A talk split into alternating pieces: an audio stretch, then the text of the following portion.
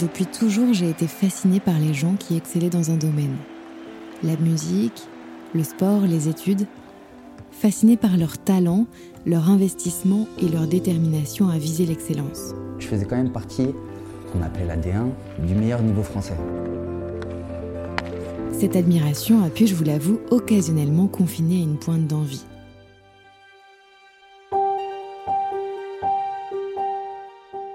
Peut-être parce que je n'ai jamais dominé dans une pratique en particulier, ni le basket, ni la clarinette que j'ai pratiqué respectivement pendant 7 et 10 ans. J'étais plutôt bonne élève quand j'étais ado, et bien que mes résultats fussent tout à fait satisfaisants, je ne me distinguais pas par un talent en particulier. Mais dans mon entourage, ils étaient nombreux à briller dans une discipline. J'ai d'abord côtoyé des musiciens, des danseurs et des sportifs dès le collège. Puis au lycée Chevrelier à Angers, le plus grand de la région, j'ai partagé mes classes avec des élèves en sport-études.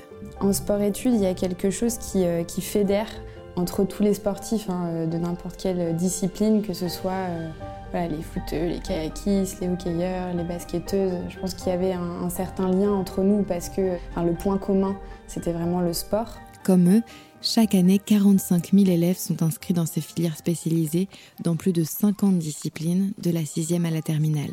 Alors, dix ans après notre bac, j'ai voulu raconter leur histoire. Enfin, c'est eux qui en parlent le mieux. À l'époque, plus petite, je sais pas, je me voyais euh, au top, tu vois. Fleur, la danseuse. Je pensais même pas trop à danseuse étoile, je m'en fichais un peu, mais je me suis dit que j'allais partir dans des compagnies. euh. Nicolas, le footballeur. L'objectif qu'on avait tous, c'était de signer professionnel dans le club.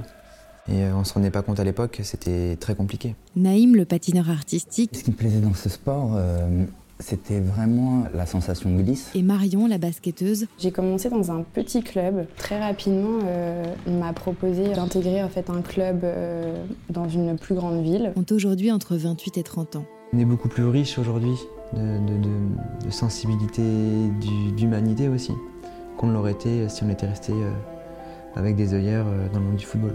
Que sont-ils devenus? Que retiennent-ils de ces années passées en sport-études? Je suis fière de ces années. Elles m'ont énormément apporté. J'aurais pas appris cette rigueur, euh, ce, ce travail quotidien. Euh, J'aurais pas appris. euh, faut quand même, ça, ça, ça t'apprend une certaine détermination aussi, tu vois.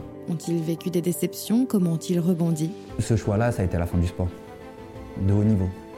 Et physiquement, je voulais plus m'infliger euh, cette rigueur de- d'être mince, très mince. Non. J'arrivais à Quiberon, le fait de faire du foot, c'est devenu l'excuse pour aller taper un apéro et fumer des clopes. Tu vois. À un moment donné, quand on arrive là, je me suis dit, c'est pas- j'arrête quoi. Je me voyais de l'extérieur sur le terrain et j'étais devenu euh, horrible quoi.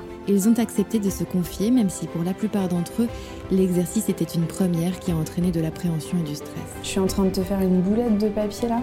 C'est des questions. Alors attends, parce que je suis stressée. Je ne leur ai pas posé à toutes et à tous les mêmes questions, mais vous l'entendrez, leur récit se mêle à certains endroits.